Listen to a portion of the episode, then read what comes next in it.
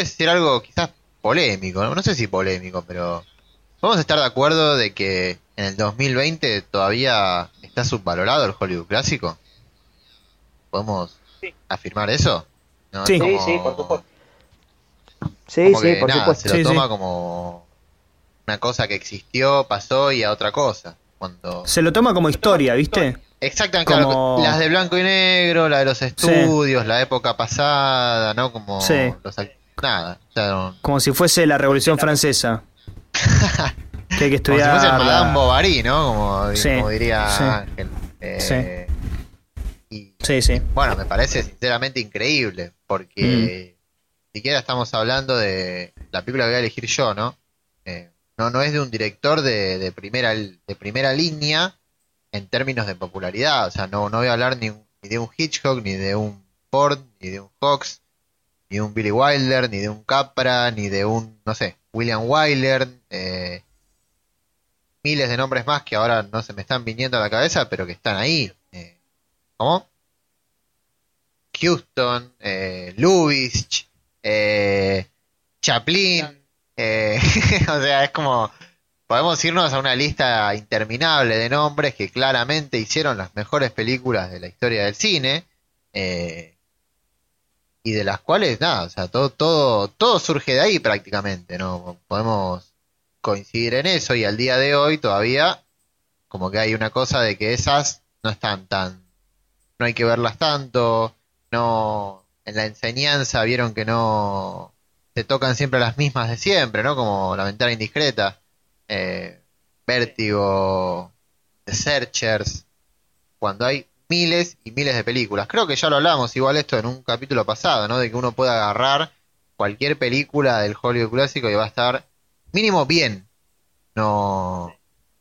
Y tenés miles de opciones para elegir. Miles, miles y miles.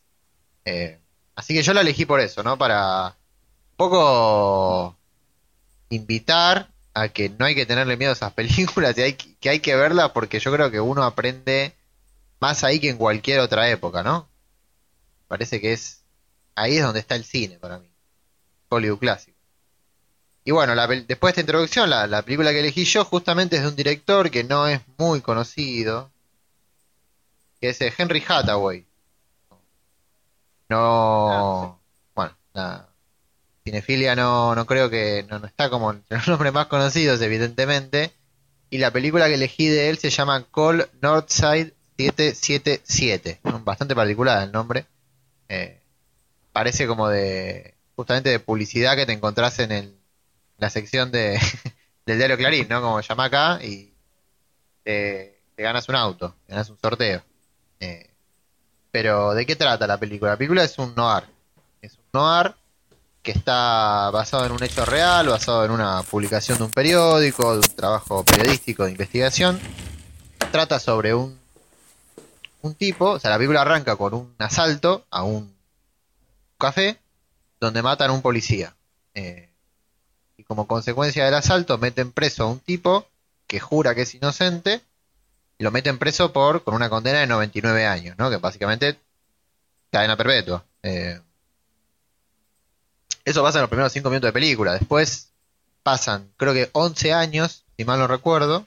eh, pasan 11 años y de repente la madre de ese falso culpable eh, pone una, un aviso en el periódico que justamente dice Call Northside 777 eh, ofreciendo 5 mil dólares, si mal no recuerdo, a la persona que pueda ayudarla para probar la inocencia de su hijo.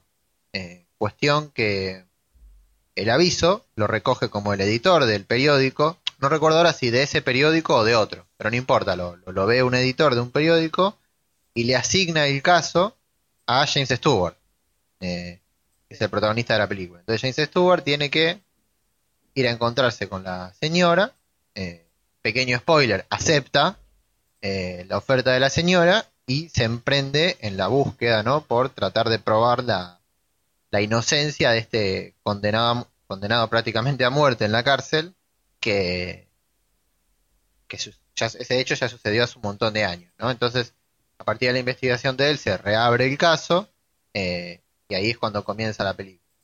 Eh, yo creo que la, la elegí primero, bueno, porque es un 10, pero segundo porque me parece que expone una de las ideas como más importantes y más claras, ¿no? De- del cine y en su defecto del Hollywood clásico, que es la del hombre común, este héroe que del hombre común y del héroe, ¿no? Como que el héroe que está en contra del sistema, eh, que según el sistema es un boludo, como siempre suele decir eh, Ángel, nosotros acá, eh, cómo se sacrifica por una causa, sacrifica no literalmente, ¿no? Por una causa que no le va a traer verdaderamente ningún beneficio.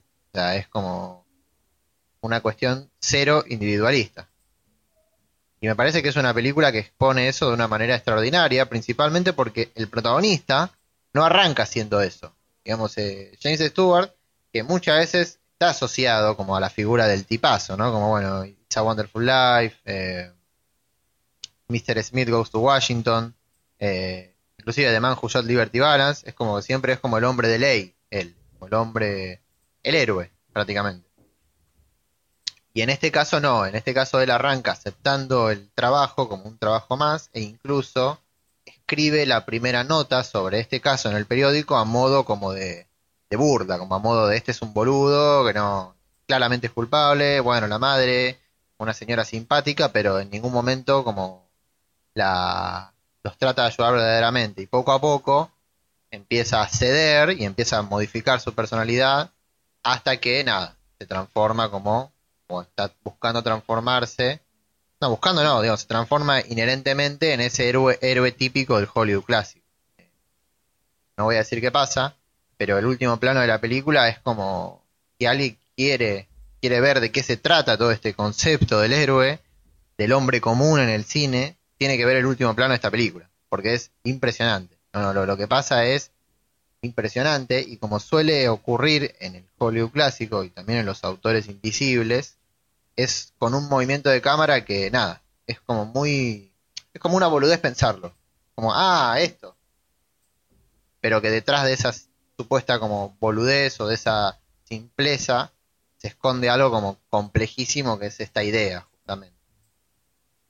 Entonces yo la recomiendo porque como, como, como, porque la película es un exponente muy claro de esa idea, y es una de las ideas como constituyentes del cine nosotros, ¿no? En general.